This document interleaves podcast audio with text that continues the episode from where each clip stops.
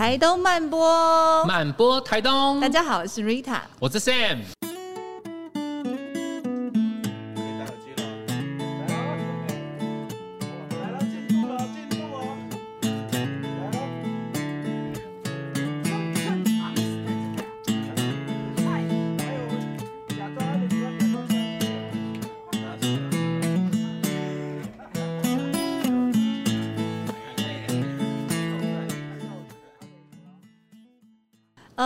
二季呢叫做壁东山海，在教呃台东跟山海交往的守则。然后我们今天邀请到一个鼎鼎大名，就是他有号称台东生态活字典之称的山猪大哥，跟他的 CP 阿杰，掌声鼓励！欢迎欢迎山猪大哥阿杰。阿杰跟山猪大哥，他是呃，他们两个是在对于植物跟生态这个领域很厉害的达人。然后因为他们是一个有一点。Bromance 就是蛮蛮浪漫的兄弟情的一对 CP，这样。那我们让他们可不可以请山猪大哥跟阿杰，你们不要自我介绍。对，这一次不要换我们介绍你们，然后你们两个自我介绍。哎，换你们两个互相帮对方介绍。在你眼中的阿杰，跟在你眼中的山猪大哥。嗯，好，我我先从我们怎么认识开始介绍起好了。那个有也蛮久了啦，然后第一次啊哈。他们有一群人来我们家，我们家有开民宿，是，然后就过来住宿，然后那哦记记得是四个人，然后来的时候啊哈是浩浩荡荡，会讲浩浩荡荡是因为声音很大声，嗯，为什么声音很大声呢？因为全部都是重机，哦，这么帅，但中间有一个小瑕疵，就有一个人骑了一台很破烂的摩托车，就是他姐，对，后来。后来他还在骑那一台，已经无无限久了，所以那一台的保存期限应该是无限期，哎，非常久。然后我就就突然看到，哎，怎么有一台阳春的那个摩托车在旁边，而且很老了，哎呀。然后后来跟他熟了以后啊，才发现，嗯，他真的就是一个哎不一样的人，是对，他就很自然，然后所有东西其实，呃，很很很不会去，很不会去刻意，但是他就是一个。没有太浪费地球东西的，嗯，大概是，大概是这样。是，你看很严肃吧？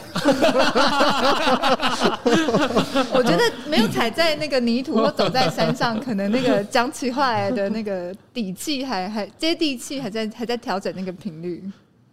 那换阿杰，我记性不太好，所以呃，他刚刚讲那些东西，其实我自己都记不太得了。那呃。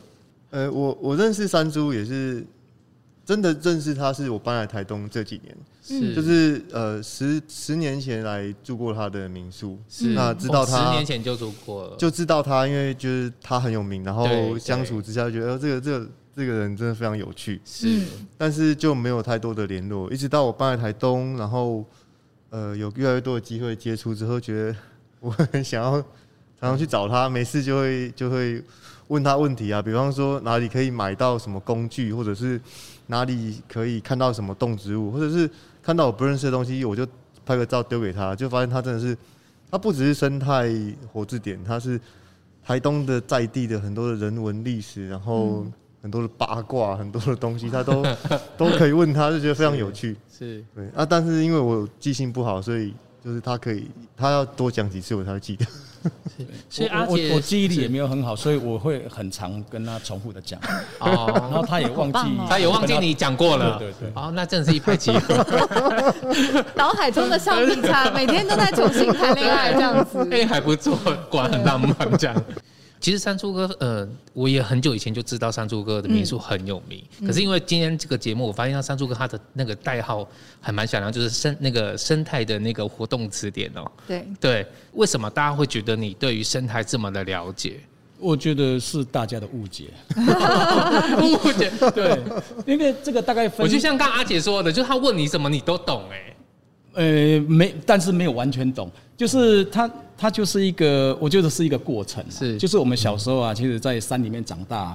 哎，我们那边不要说打工了，什么行业都没有，只有做农。所以大部分时间我们都是帮农，就是放假啊，然后晚上回去还要帮忙哦。是，因为父母亲都在做农。没错。啊，你唯一抽空的时间就是抓抓小猎物。嗯。啊，大哥哥他们就抓大猎物。嗯嗯。啊，为什么会有这个行业出现呢？那时候太原是全台东最多山产店的。所以老饕都知道啊，你要吃山场都去太原，带朋友去山。那时候没有野洞法，那个所有的那个呃野生动那个那个呃三产店前面啊，那个那个笼子关着都是野生动物，你只要点那一只，它等一下就往生了，是 就就走了。所以我们都在抓，就翻牌了。然后第二个阶段到我退伍以后啊，慢慢就开始对这个很有兴趣。我只是不知道它叫什么名字。是，我我我讲的名字是可能是呃研究上面的名字什么，但是我们接触很多啊。是，我可能知道它的呃我们叫的。我们怎么叫？对对对对对。或者我不知道，但我看过它。是。然后开始进呃开始做调查，第一个是在台东大学刘老师那边啊。然后慢慢啊，你看我从那时候二零零三做到现在。哦，虽然现在是自由自由接案，是，然后中间有十几年是，嗯，我我们有团队啊，哈，就是研研究团队。然后团队要活下来，你就可能一年不止接了一两个案子，要接很多案子。嗯，所以久了以后就什么都接过，就是什么生态类型都接过。是，然后就会变成你会知道有一个人万万能，但是那个人就是万万非常不能。对，就是大概都知道啊，但是到很深，就是加上你的工作是个人，你背景就会很多朋友是做类似工作，然后他们可能是单一项目很强的。嗯，你不知道你知道往后丢。是，像比如说很多人会觉得我蛇很厉害，没有？其实很多。都他土一丢过来，我马上丢给他，丢给阿杰 就出来了，因为他是这方面专精呢。了解，背后还有开外挂，就对对对，当然要了。为什么你会特别懂蛇啊？就就喜欢，从从国中开始，呃，开始注意这种动物，就是觉得对，就是看到蛇就会有种心跳加快的感觉，然后就会想要多认识它。所以如果你看到一只龟壳花出现在你面前，雨伞节，你不会是害怕，你是心跳加速，然后。觉得很开心、欸。我已经过了那个年代了，就是以前会心跳加速，加速。现在就是已经有点已经看到看到了，现在会见人见人，老夫老妻了。对，老夫老妻了，对对对。现在还是很开心，哎，这里有蛇，然后就比较平淡。所以他一辈子被毒蛇咬过四次，四次。哪哪哪哪一些蛇？就年他呃年轻时候不懂事，嗯，就爱玩，然后看到就会想要。想要抓，想要想要去去接近它，但是又不想要抓着它的头，让它不舒服，所以让它在手上爬，爬一爬。可能你抓个一百只，有几只它它就想咬你，然后你就被咬了。你你被什么蛇咬过？节目上讲的，呃，就青竹师眼镜蛇龟壳花雨伞节。就是比较常常你是随身有携带血清是不是？当然当然 没有啊，你自动会有就是排血清。呃，被咬之后就是去医院。哇，你这生命力也是很很强韧。感谢台湾的健保啊，还有医疗系统也是。哇，好，这个是真的是蛮酷，因为其实呃，山柱大哥那个时候在跟我们介绍阿杰的时候啊。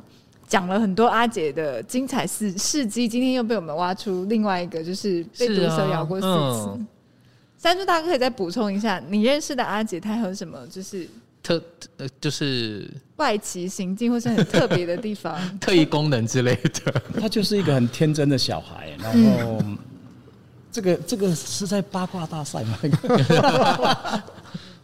好，那他很喜欢吃甜食，很喜欢吃糖。然后我们这两年呢，哈，就有一个案子是，呃，移除一种外来种动物，嗯，好，那我们就要去寻绿鬣蜥吗？对对对，啊，那种动物啊，哈，它可能呃会在人附近，可能会在哪里啊，也会在一个荒郊野外。然后有一个，我们有一个巡视区啊，哈，是一个呃公墓，是，啊，那个是在荒郊野外那边，呃，我记得是五月。应该是五月份，然后有一次啊，我们要去那个公墓区的时候啊，要经过一个水圳，水圳就有一个桥，是，然后过桥以后才到那个坟场。走了一下子啊，哈，那一过桥以后就到坟场啊，然后他马上就跳下去了。然后我心想，哇靠，那么快就找到绿鬣蜥了，然后我就赶快冲过去啊，哈，我还没有看到那个那个博坎底下的时候，他已经跳上来，他体能非常好，是。然后他一跳上来以后啊。他拿的什么？他他不是拿绿鬣蜥，他拿了一包糖果，然后他问我说：“哎、欸，你你要不要吃？”这样，我说：“我觉得没有问题，但是我不想吃。”然后我就我就反问他说：“哎、欸，你有没有问过人家？”是。然后他说：“有有有，我我我跟他说：‘哎、欸，叔叔伯伯，你们都吃过了吗？换我好不好？’然后就拿上来了。多爱吃糖。我们刚在后面有讨论到，其实就是阿杰其实是一个不会浪费食物的人。那个浪费不只是自己。拥有的，而是可能包括地球上他所能触及到的，翻垃圾啊，听说有翻垃圾找食物吃的习惯，是不是阿杰？阿杰，为什为什么习惯？就是呃，我会去翻垃圾桶，主要是想要看看大家有没有做好垃圾分类。认真，你真的认真。我我以前在麦当劳打过工，然后我知道呃，就是那是我那一间呐，我不不是说所有麦当劳，反正那时候我们的工读生就是把垃圾。桶里面都是压扁，那你去看你就知道，两边可回收不可回收里面装的东西都一样，大家都乱丢，我们就乱压，反正是就是一大包。所以我其实觉得，呃，很多时候在大家的人性，就是很多时候就是没有人监督的时候就乱丢。嗯，那我自己会去关注垃圾的议题啊，所以我有时候去看看垃圾桶，然后哎、欸，有时候看到一个苹果完整的，或者是一一包面包完整的啊，有时候就会觉得，哎，就你自己去判断一下，这东西是是。它也许过期，也许它它发霉，反正就是你判断一下状况，嗯、然后可以吃我就拿拿来吃。嗯 嗯，对。可是其实我就这样讲讲，我觉得对啊，为什么不能吃？只是我不会去翻这个动作，但是我我觉得那个东西其实它又是完整的，然后可能才过期没有多久，我觉得其实都可以吃。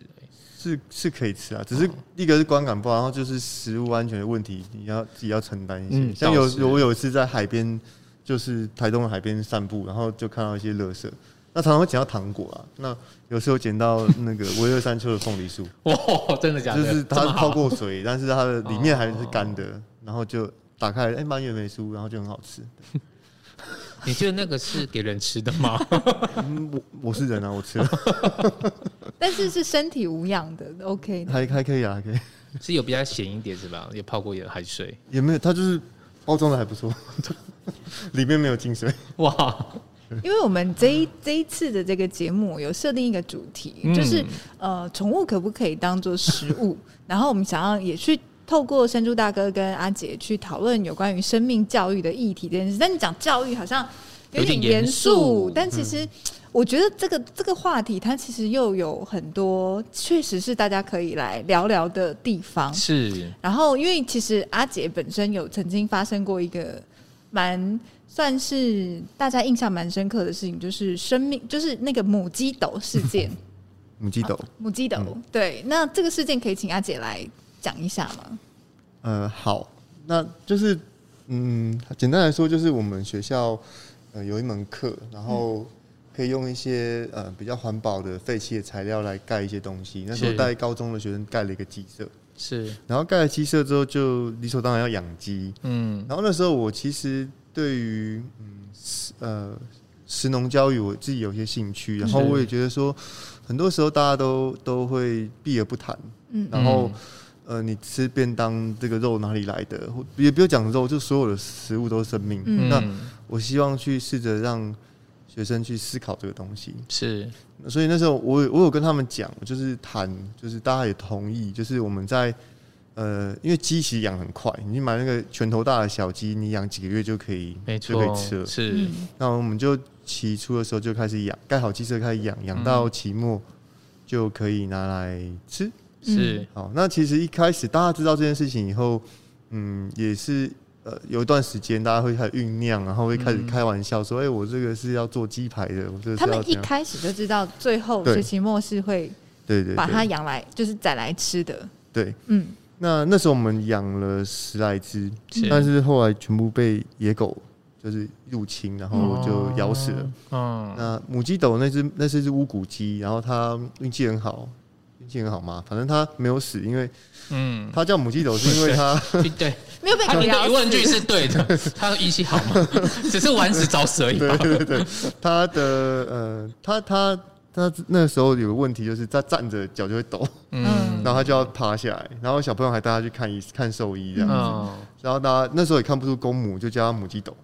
那后来发现是公的，它会它会叫，而且还蛮吵的。嗯，那他当时是隔离饲养，所以就没有被狗咬死。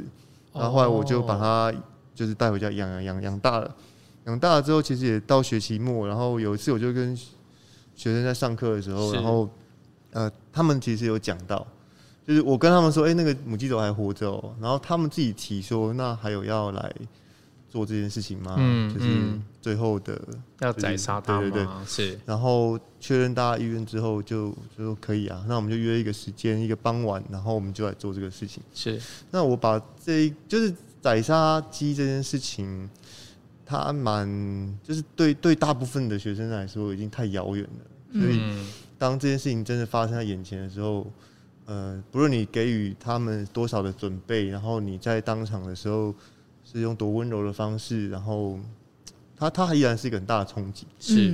那但是我我要带的其实不是说呃，就是杀害动物是理所当然的，而是一种希望你从头到尾去看着他的牺牲，然后知道你你的食物是代价是什么，然后去珍惜这些东西。是。那我把这个过程有写写下来，记录下来，我放在 FB，然后。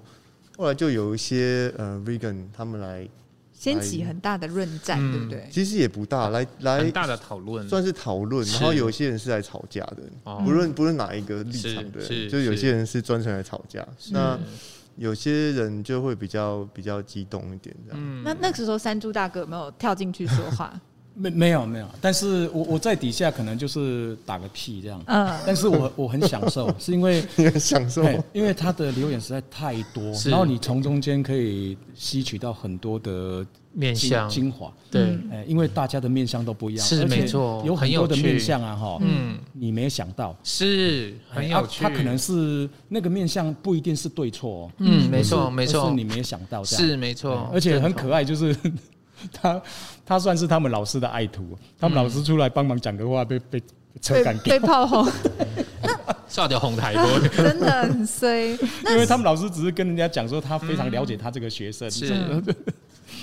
那山猪大哥那个时候，你说看到一些有趣的论点，然后就是可以分享，或者是说，如果对于这件事情，那你的观点是什么？我的观点，我后来有跟他讨论过，哎，然后我会觉得说。呃，像他跟我讲一个观点，我就很欣赏，就是他说像那个 vegan 那个啊，嗯，他其实也很认同 vegan 大部分的想法，是，哎，因为是一个非常好的那个，嘿，他只是说，呃，放在自己身上了，嗯，可能不是 vegan 的问题哦，是我们也常常会有这样的问题啊，对，就是，呃，我我到底做了哪一些事情是对，哪一些事情是错，是。这件事情，比如说，好，这当有一个人跟我讲说，呃。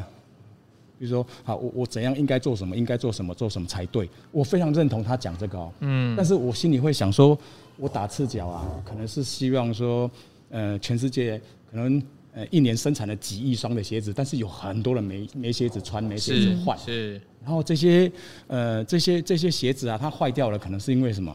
可能是因为不能穿了，不能穿可能到垃圾场，嗯，然后可能到焚化炉又变成另外一种公害，是啊。然后呃，如果磨完了啊，它可能磨一磨跑到河里，跑到海里，嗯啊，你你这样对吗？你这样伤害地球，伤害的多深？然后怎么样怎么样？我可以这样讲啊，是，对，所以我的意思是说，哎，大家可以去影响别人，但是不要产生那个对，像。刚才有讲到他们老师啊，哈，我非常欣赏他们老师曾经写过一篇文章，是有关于说保育这件事情。嗯，他就讲说保育其实是拔河，但是对我们来讲，拔河就是什么？就是看谁的拳头大，谁的力量大，嗯，谁的体重够，是。然后赢的人啊拉过来，输的人他就一定靠过来。但是他们老师说中间的差别是，呃，那那个拔那一场拔河啊，中间是一条细丝，是。你希望把对方拔过来，太用力，它断了，是。断了以后啊，哈，你你你本来希望说他从负一啊到零到一。结果他不止，他不止没有到一哦，嗯，他还弹回去变成可能负二、负三，是，对，所以那个是要非常非常小心。你宁可说，呃，如果他过不来，没有，你暂时让他留在原地，可能会好一些。是，呃，对，就还很多啦，想不起来，因为很多人给很好的看法跟角度。可是反而我觉得像这样的东西，它有很多可以去对话的空间。它也许就是一个新的，你看到别人没有看，因为比如说我。我我是猎人学校的成员，然后在部落是会上上山打猎的，嗯，然后下来的时候，其实女生要去负责解剖，是。就是山羌或者是动物的躯体。那、嗯、我很印象深刻，我第一次在拿刀的时候，其实我我的内在有很大的冲击，对，嗯，就是去把山枪剥皮，是，然后这个东西它也是我那个时候，因为在一个我觉得我对这个东西的理解里面，我在当下可以支持我去做这件事。但是他会让我有一个新的东西，是有一次我邀请我朋友他们去参加我们的整个仪式跟整个过程，那他在旁边他是非常崩溃，他不能接受，他甚至连嗯。都站得非常远，是，对，甚至是宁可就不要看这样子，对，但是他这个东西又又会一直吸引着他的关注，但是他又好像我从他的视角里面，我去感觉到说，哦，原来这件事情他是这么被彰显出来的。嗯，对，这是这是第一个我印象非常深刻。然后第二个是，呃，我有一个非常要好的朋友，他是一个动物的画家，他专门都在画以动物为主题的画。然后他也是，我就开玩笑会取笑他说他是那个动 动保界的恐怖分子，动物保育恐怖分子，这样就他对于这个 东西非常的投入，跟他其实他，但是他就真的是我说出来跟我做到，他是会非常一致的人。嗯。对，那有没有可以分享的？他有一次就是我曾经跟他算有一点点两个人在吵架，就是我儿子小的时候我带他去动物园，然后他知道的时候他非常生气，嗯、他就觉得说那些动物都被关在动物园里面，他们多可怜，他们都被剥夺了自由，嗯、然后就是只是变成人类的展示品，然后那样子的动物他们都是不健康的、不快乐的。那你带小孩子去动物园，你其实就是在助纣为虐。嗯嗯嗯，对。有一一直会有很多这样子的冲击跟想法出来。我记得我国中的时候，就看到我妈在在家里门口就是煮了一锅水，嗯，热水，就是准备要除鸡毛。这个这整个过程，就我们养也养了鸡，然后要要去除鸡嘛，嗯、然后甚至要放血。我妈就叫我放血。嗯，不过那时候其实我也很冲击，我说我要放血，她说你要放血，嗯、她叫我从从脖子的那个地方去割它嘛。然后后来我就说那我要干，我我还要做什么？她说感谢他。我我觉得后来其实我回到部落之后，我也听到很多就是。青年会他们在呃在祭典之前会出去开始可能在山上待个三天四天，然后会带一些猎物回来嘛，对不对？对，在这个过程里面，其实我也听到呃几个哥哥带弟弟们去去山上打猎的时候，其实是带着这种很谦卑，嗯，然后感谢的心。嗯、我觉得这这对我来讲，当枪那一刀下去，其实是充满了感谢，因为也感谢他给我们滋养，给我们力量。就这个这个很特别。我想听三猪大哥跟阿杰的观点是什么？嗯，我觉得蛮有趣的事情是，每个人的成长历程很不一样，所以接收到的东西会会影响他的思考。然后，嗯，我觉得我们每一个人认识这个世界的各个面向，都像是在各种光谱。然后有些人可能很透彻的了解到某个。某个层面，那在其他的事情上面，他可能就是一无所知。那大部分的时候，我们可能就是略懂略懂。是。那呃，像我我讲母鸡斗这件事情，当时那些来来批评，然后很很严重的指责的一些 vegan，他们其实是他们其实是相信动物权，他们认为动物、嗯嗯、动物是有权，跟人一样是不能被宰杀的。是。是所以即使你抱着感恩的心，即使你感谢他。那只是你自己好过，是是，他并没有想要被你被你杀掉。嗯，那其实对我来说，呃，动物跟植物的差别没有那么大。客观上来讲，它们都是生命，都能够感觉外在的环境变化。然后植物很多时候它也不想被吃，不然呃，蝴蝶的毛毛虫在咬植物的叶片的时候，它不需要分泌那么多单宁去抵抗这些昆虫。所以很多时候就是，只是我有没有感受到植物不想被吃这件事情。那我去感谢鸡，其实当然我也是我自己的心比较好过，然后我也去去意识到这件事情。所以当我在吃饭的时候，其实我也默默的感谢高丽菜，我也默默的就是感谢我有一碗饭可以吃。只是对我来说，动物跟植物它给我的感受会不一样，所以我依然会比较感受比较强烈，所以我要去面对这个强烈的感受。是那动物园的部分也是，就是我觉得很多时候我们把事情简化了。对我来说啊，因为圈养动物也好，动物园也好，就是它很多很多的时候，并不是只是想把动物关起来，它有很多更重要的使命。嗯，那这个这个在很多的网络上有很多讨论，大家可以去查查看。比方现在的动物园跟以前那种马戏团式的动物园已经很不一样了，包含保育的功能。是对，那我觉得这些都是可以做很多讨论的。了解。山猪大哥呢？你你好像问对人了。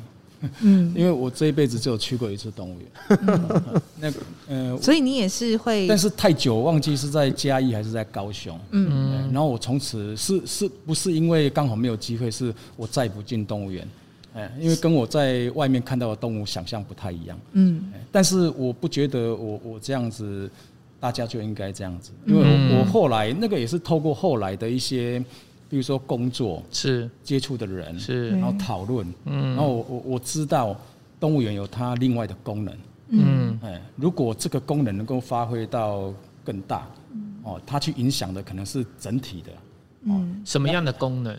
比如说环境教育功能，是你可以找到一个人，将来是影响这种动物权，或是影响这种动物伦理，或是影响世界环境啊，让它更好。是，当然不会只是一个人，因为它那个那个是一个面向的东西。嗯，但是我们不太清楚。哦，当然它也有商业的目的在里面。是，就这个很复杂。我们就我我我就不会像我一开始啊。然后就觉得动，呃，我看完动物，我就真的不再去动物园。嗯，我会觉得说，可能单独每一个每一个，我不是那么的了解。是，就像我我当初，我我其实非常愤慨一件事情，就是，呃，海生馆啊，那个那个金沙，呃，它透过了野放啊，结果它只能够在那个大海转圈圈。哦。因为它就是一个那么庞大的动物，它应该是一个大海是它的家，就变成游泳池。就是那时候蛮难过，我有掉，我有掉眼泪。是，嗯，所以我我觉得说，嗯，呃，不同的动物园可能有它的不同的目的，像比如说，嗯、比方说特有生物保育中心，它可能也有一种动物园啊，嗯、是那里面也很多动物哦，但是所有动物都是救伤的动物，嗯，它可能又是另外一种面向，然后什么这些，然后台北市立动物园可能。牺牲的那些动物，我不知道，那个动物一定是不愿意这样子，但是它可能有一些动物也无感呐，它只是诶不方便这样，但是有一些动物可能比较呃比较有感觉，它会不舒服什么那一些，啊，但是已经是这个样子，或者说不得这个样子啊哈，不得不这样子，然后他们如果可以把环境教育的功能发挥到更前面，没有？减少这些的伤害，或或许会更好这样子。是。我觉得刚刚从山猪哥那里，我有听到一个我觉得很棒的地方，就是有的时候你可能在做动物保育这件事情，或者是甚至是生态保育，呃，当然也会因为你的生命经历，会对这件事情有更多更深层的认知。但是，是不是因为这样，就是全世界其他的人就要跟我做一样的选择？嗯嗯、那个倒未必，就变成说我们大家都可以有我们各自的观点，因为其实不同的生命经历，它也会。在每一个阶段，或者是每一个角度，他有不同的看见。是，对。那呃，三柱大哥，我还想要问一个，我觉得也是那个你在做的事情，就是在绿岛那个地方，我在做护蟹这件事情。对，那你可以跟我们保护螃蟹，保护螃蟹不是那个，不是腹蟹，是保护道赛这样。那可以跟我们分享一下这个这个这个事件这个活动吗？好，那那个其实也是我自己还蛮感动的，就是很不要脸，感动自己做过的事情，这样很棒。因为那个是阶段性的任务了，是呃，那个已经好几年前了哈。嗯，我我们其实，在绿岛做很多事情啊，都是因为一个长辈，现在已经七十岁几岁的长辈叫林登龙老师，是哎。他真的是一个非常非常宏观的人，因为今天不是讲他讲他，我真的可以讲到很多好笑、有趣、高度，然后然后真的是一个很感人、还会落泪的人这样。嗯、然后他退休的时候，他本来就绿岛人，是，然后又在绿岛当老师，又退休。然后后来有一段时间呢、啊，他就大概凌晨四点多五点啊，他就会去散步。是，哎，然后有一天呢、啊。他去散步的时候啊，他就听到机车一直过去，嗯，但是啊，路上一直有声音，一直就是被压迫、压碎，好像核果什么那个声音，噼噼噼噼噼，好像踩到。然后他也他也不太敢看，是因为机车太多啊，所以他就走。然后等到大概五六点啊，天亮了，他回程了，然后机车走完了，然后他就看地上，天哪！然后一个老人就跪在地上看那是什么东西，然后全部都是螃蟹。然后他算了，他只算了一百多公尺哦，算了两千两百四十七只。哇！这个就变成现在你在网络上搜寻陆蟹二二四七，或是绿岛陆蟹绿岛二二四七都会出现的数字。然后后来我们就跟老师讨论怎么办这一些事情。然后刚好那时候，呃，特有生物保育中心的林德恩研究员啊，就是那个陆沙社的社长。他就跟我们在绿岛就长期就有在合作，是，然后他代表学界嘛，嗯，然后我们代表地方代表协会，是，哎，我们就在讨论说，我们是不是能帮忙？我觉得这个很重要，就是能帮忙，或者你只是热心的想帮忙，这个很重要，是。啊，就是一个是有结果，哎啊，一个是可能浪费了，但是你很有心，但是浪费了某些东西，这样。嗯，后来我们发现这件事情是可以帮忙的，啊，因为有热死跟有热点，所以你可以帮忙。啊，就是那个螃蟹叫澳氏后象手蟹，是一种大概我的拇指大小的那个螃蟹。是，然后他们 他们很巧妙，就是上帝是不是开什么玩笑，就把他们跟台湾人的旅游旺季啊做了三个死亡交叉啊。第一个啊，他们会出现的时间很规律，就大概每年的农历六到十月。嗯啊，他就六到十月什么什么季节？叫旅游旺季，对，就夏季。对，然后第二个，第二个就是林老师散步那个时段啊，他们出现大概四点半、五点啊，去看日出到七点，对。然后那时候很多游客啊，哈，拼命一直经过那个路段要做什么？嗯、一个就是你看的，就看你你刚才讲的看日出啊，是 CP 值更高，就兼泡温泉，对，所以量很大，对。对然后第三个死亡交叉是傍晚，他们又会过一次马路哦。他们就成婚，那傍晚啊是大概五到七点。哇，那那个时候为什么又大量压一次呢？因为绿岛有很多的，不管是收费跟呃不收费，尤其不收费的很多，就是你住我的民宿啊，我就免费送你一个叫夜探梅花鹿夜观的行程。是，所以那段时间你就要大量从绿岛各地的景点啊移动，回到南寮街上吃饱饭，不然你来不及七点那个活动。是啊，回来的时间刚好就哇，真的是死亡交叉，对，死亡交叉就是开这个玩笑这样嘿。但是这个这个。也透露个讯息啊，哈，是，它是可以帮忙。第一个，它大量出现；是第二个，它有固定的时间。是，我们只要那个时段出现啊，那个区间出现来帮忙就好。是，但是我们没有经费，是，所以怎么办呢？是，后来大家讨论的结果啊，哈，用了两个方式，阶段式的两个方式，就是第一个叫工作假期。第二个叫公益旅行，公益旅行这是完全不同的东西哦。对，工作假期就是什么？就是我是来帮忙工作，我觉得很有意义。是，你别给我来生哦，你开玩什么玩笑？我这么宝贵的假期。是，然后公益旅行是什么？公益旅行是这个东西很有意义，我觉得很好玩。是，你不要跟把累死我，然后每天操我，我不是来工作，我是来玩的。是，来旅行。对，所以呃，我们我们当然就研究了一大套的东西啦，哈，包括呃，我我我后来想到一个 L 版，因为我们没有经费，我们没有办法帮帮忙的人呐，哦，就是保险，所以我们就做了很多 L 版。让所有帮忙的人啊，很快骑机车把这个 L 板啊，可能十分钟啊，就可以铺满整个路的路的旁边两旁边，就是他们会上上，他们对他们就上不去了，哦、我们就不用很伟大的在路上抢螃蟹。啊，所以我们就只要在路边捡就好。是。啊。然后那个工工作假期一开始是那个呃林德恩研究员啊。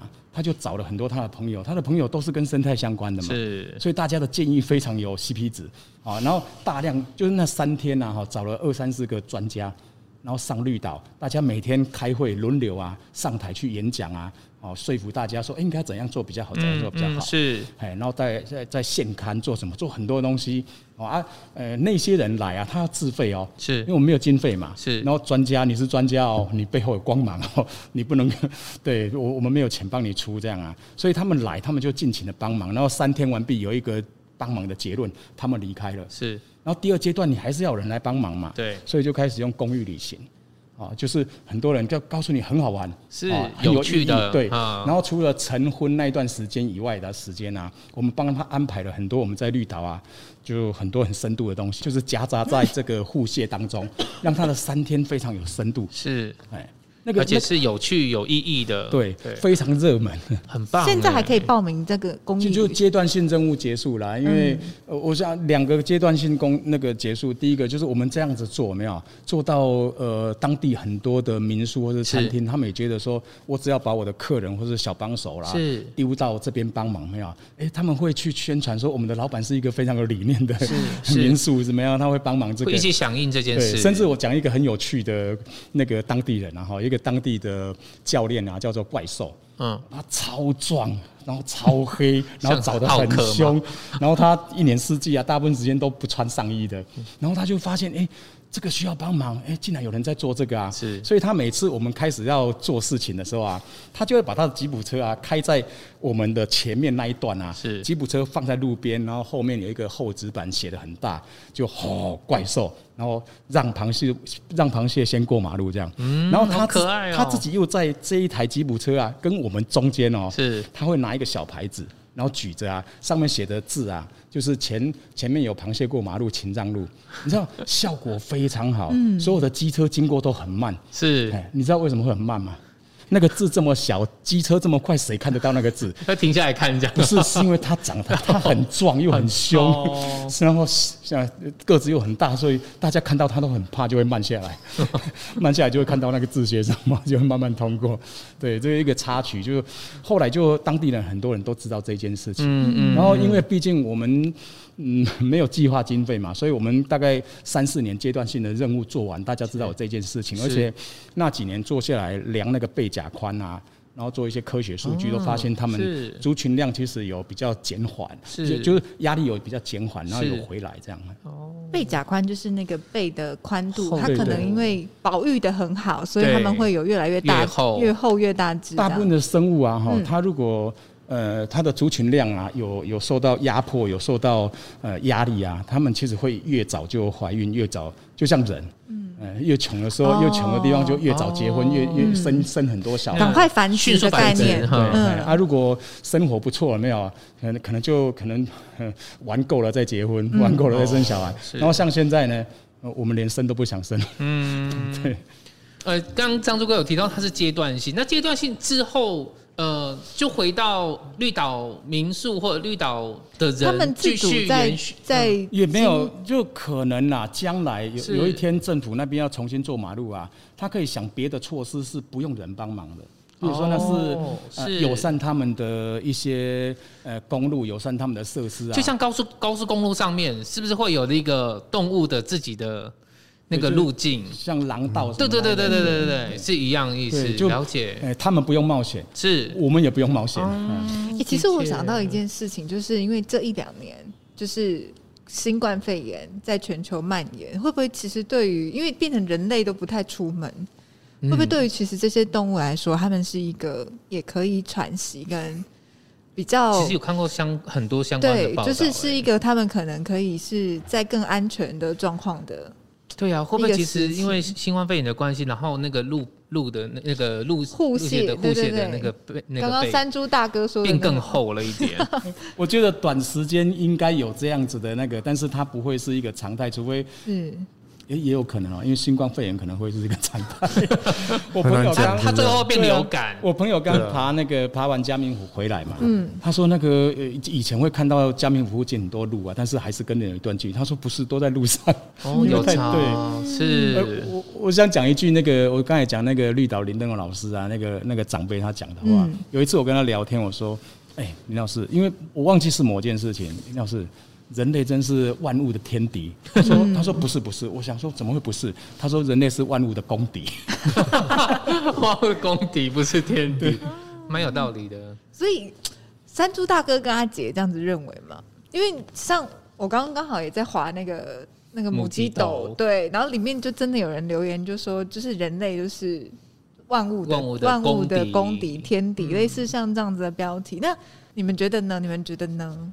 快点，因为这样子，我觉得身为人类好像 好像有点很抱歉，有点压力。对对对对，生而为人，我很抱歉。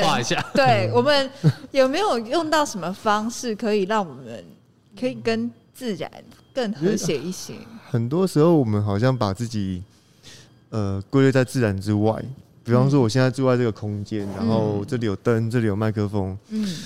那这些是自然的吗？对，嗯，很多人会说，哦，我要去大自然，我要去自然保护区，我要去山上。自然保护区是人画设的，嗯，里面的东西那就是自然的嘛，嗯，好，所以很多时候我会觉得，人人其实我自己觉得，我觉得人就是自然的一部分，嗯，所以我们所做的这一切，就是地球上的某一个物种，然后它。他在演化过程里面，呃，获得了很强的能力，是。他改造世界的能力很强，然后强到他他自己有点跟不上，他不知道自己做这件事情会有什么后果，但是他就做了，然后我们就玩的很大，然后把我们常常会讲说要要保护地球，但其实是保护我们自己要住的地球，因为地球不需要我们保护，对，人类离开之后，地球会好好的，然后演化出别的别的物种，很有趣，然后我觉得，呃。你说人是万物公敌吗？人很多种，嗯，然后住住在我讲一个例子好了，就是住在菲律宾的雨林里面啊，他们北部有个岛，然后里面住了一群原住民，他们的身体身体格比较娇小，然后他们那个雨林里面有一种蟒蛇是全世界最大的蟒蛇，会吃人，就是它不是会吃人，是它它有能力吃人。嗯嗯。然后那些男人他们要进入到丛林里面狩猎的时候，有很多人很高的比例是被蟒蛇攻击过，是，然后有人被蟒蛇吃掉，是。同时，呃，他们也会狩猎蟒蛇，嗯。然后他们共同居住在这个雨林里面，他们会共同去吃猴子，吃各式各样野生动物。嗯嗯嗯。那这些人他们也是万物的公敌嘛？是。他们跟蛇的关系其实就是。对我来说平等的，嗯，是。那很多时候我们把自己拉出来一个地位，我们好像可以有很多主宰的能力的时候，就会心生愧疚，就是是不好意思，我造成这么多的破坏，嗯嗯。但事实上，我们都有能力去做得更好。就是我活着，就是就是要别的生命来牺牲，来换取我的活着。嗯嗯。只是我们到底要要牺牲是什么？然后要多少的牺牲？我我可以，我一定要吃饭，我一定要吃食物才能活下去。但我不一定要吃牛排，嗯，我不一定要穿很好的衣服，造成很多的消费，是，但我还是可以活在地球上。嗯，这件事情我跟阿姐道歉。哦，我们我们是万物的公敌，不是所有人，不是所有人。我我讲另外一个我的觉得是啊，就回应这一个项目啊，哈，就是像像我我们多多少少像，尤其像我第一个老板啊，做了很多社招，第二个老板也做了很多社招，在那个。呃，生态以外，或者是说跟生态是结合，没有办法分割的。嗯，尤其这个部分其实很多，像呃有很多理想型的我们的研究助理，或者是说呃有一些呃请来帮忙的外站人员啊，是他们都会很理想性的怎样怎样过于理想。对，我常常会跟他们讲说，嗯呃，现实是人可能在某个部分真的很可恶，嗯，但是如果你觉得这个可恶啊是人造成的啊。你这个东西不能把人排除在外，你会没有办法解决问题。嗯嗯，因为它是人造成的。是，对，所以人也在里面的。我刚才想到一个很好笑的事情，就是会不会其实我们被动物也是划分说，这是台东台东呃生态园区，就是人就在这个生态园区，然后动物是来这样看我们的，就我们还把人家规划成生态园区，就记得我们被动物规划台东生态园区。嗯，那我想问阿捷。很配合，三猪慢慢拍，抖得很好哎。想问阿姐，就是因为从绿岛护蟹这个事件呢、啊，然后我们就也在想说，台东的路杀事件是不是也算蛮频繁的？那如果说，如果我是一般小老百姓，我在路上碰到了这样子的路杀事件，我可以怎么做？其实全台湾的路杀状况都都算蛮严重的。嗯，然后有一个网站，大家可以去搜寻。大家就打关键字“路杀社”，道路的路，然后杀害的杀，社团的社。是。那路杀社，它就是刚刚有讲到是呃特生中心的林德恩他呃创办的。哦。然后它其实是一个公民运动，就是每一个人你在路上看到任何一只动物，呃，不是任何，比方说呃哺乳类是，然后爬虫类、鸟类，然后呃昆虫。爬虫这这等等这些动物被压死之后，你可以去拍照，然后上传。嗯，就是它的操作机制都写在那个网站里面，跟着步骤做，用手机拍照。然后即使你不认识这个动物也没有关系，你能做的事情其实是很重要，就是帮助这个资料汇整到网络上以后，每天可能有几百笔、上千笔，然后每每年是上万笔的这些资料。可以帮助研究人员知道说哪一些动物在台湾的哪个路段，嗯，他们容易被压到，容易出车祸。是，然后这些资料、这些结果，它再可以再去帮助，比方说刚刚讲的，原来有这么多螃蟹在这个路段被压死，那我们可以去对这这个 data 可以帮助大家去，呃，不论是道路的建设，或者是之后的这个改良，就是让大家去去。等于是帮助这些动物不要那么容易被车撞到。路杀社，对对对，这是一个很重要的公民动。其实很多人在做这件事情，就默默的在，好像都在看到动物就先拍照、划手机，很奇怪，但是就是在做一件蛮有意义的事情。嗯嗯，没错。补充一下，你如果看到的是人，不要只是拍照，要报警。啊，不一样的处理方式，可能多了一道。不不不一定要拍照，但也要报警。那阿姐，如除了拍照之外，可以去移动吗？嗯，移动的话，其实就是要注意安全，因为毕竟在马路上，注意安全。对，嗯，对，当然是我们这个驾驶人也都要注意安全。所以是可以移动的，不管他是活的还是受伤，自己的安全要先注意。是哎，打打双黄灯，然后双闪灯，然后停好车。那移动它其实有一个是挡到路嘛，然后你你不希望它再被碾压，你可以把它移到路边去，因为有些时候会有别的动物喜欢吃尸体。然后去捡尸，嗯嗯、那这些这些来捡尸体的动物可能就会再被撞死，所以把它移到路边，其实是也就让它回归到土地，然后也比较不会造成其他的生物的伤亡。那也可以把它寄送到特征中心。其实你你上网看，就打路杀车上网看，其实他们有在帮忙收一些动物的样本，是包含像这几年狂犬病是的议题，其实。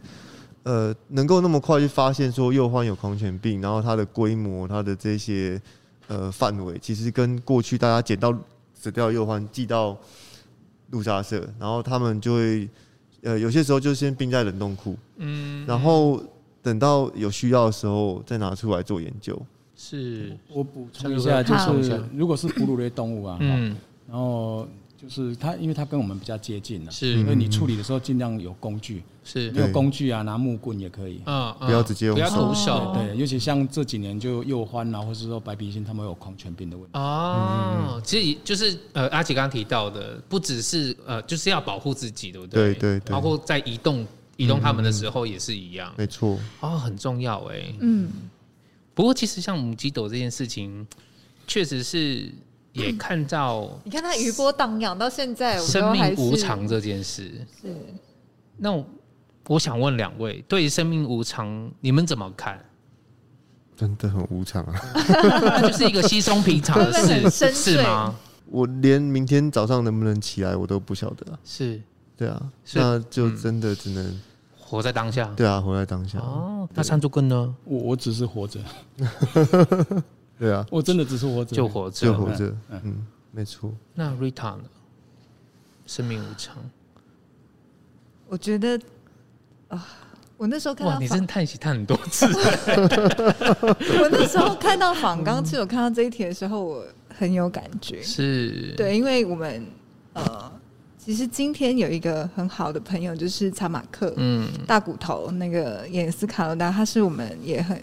好的朋友，然后他也是年纪轻轻的，就呃，我们我们今年五月才看到他在我们家，然后一起他带孩子一起唱歌，然后但是瞬间就是就离开了。嗯，然后呃，我自己有一个生命经历，就是我曾经生过一个女儿，然后但她在出生第三天的时候，她就死掉了。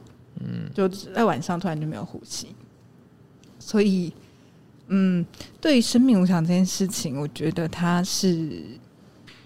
就是它其实都是一种提醒，是，就是告诉我们，就是没有这么理所当然的事情，就是我们每一口呼吸，其实它它都很珍贵。嗯，对。哇，我我是搞搞得非常的严肃。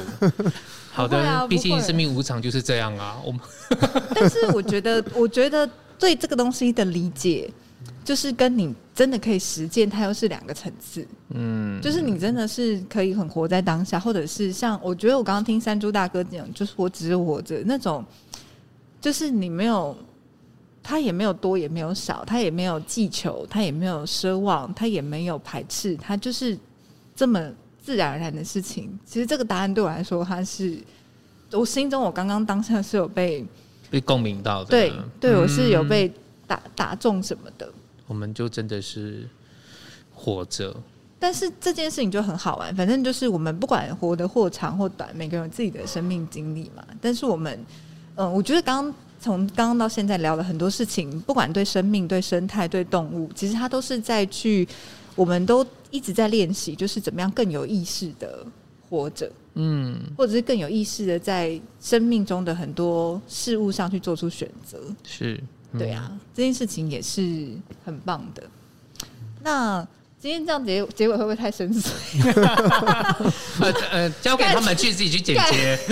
感觉如果突然吃的吃饭吃到开始掉开始掉眼泪，然后开始就是啊，先放下来，然后开始祷告，开始感谢这一切，然后再想那个母鸡的故事。对，好了，反正。我觉得不管是开心的、不开心，其实那个东西都都很好，是都是一个发生。然后，如果真的有机会，因为台东慢播，呃，让大家有去一些不同的新的思维，我觉得他也都很棒。没错，真的很感谢今天山猪哥还有阿杰。对，其实我们也上了一课，哎，真的。对，上上一课好像也是有点沉重，真的是。对，就是很很好玩，很好玩，就是聊聊天。台东就是。有很多这样子的人，这样的事情，嗯、这样不同的想法，是对。然后也欢迎大家，就是每个礼拜五再继续锁定台东漫播。今天我觉得真的是听到的人值回票价，就是有很多议题。那我希望我们都很希望他们其实是一直发酵跟一直在对话的，是对。那就这样子哦。好的，据点，句点，不想收尾，主持人超任性。台东慢播，慢播台东，下周五见，拜拜，拜拜。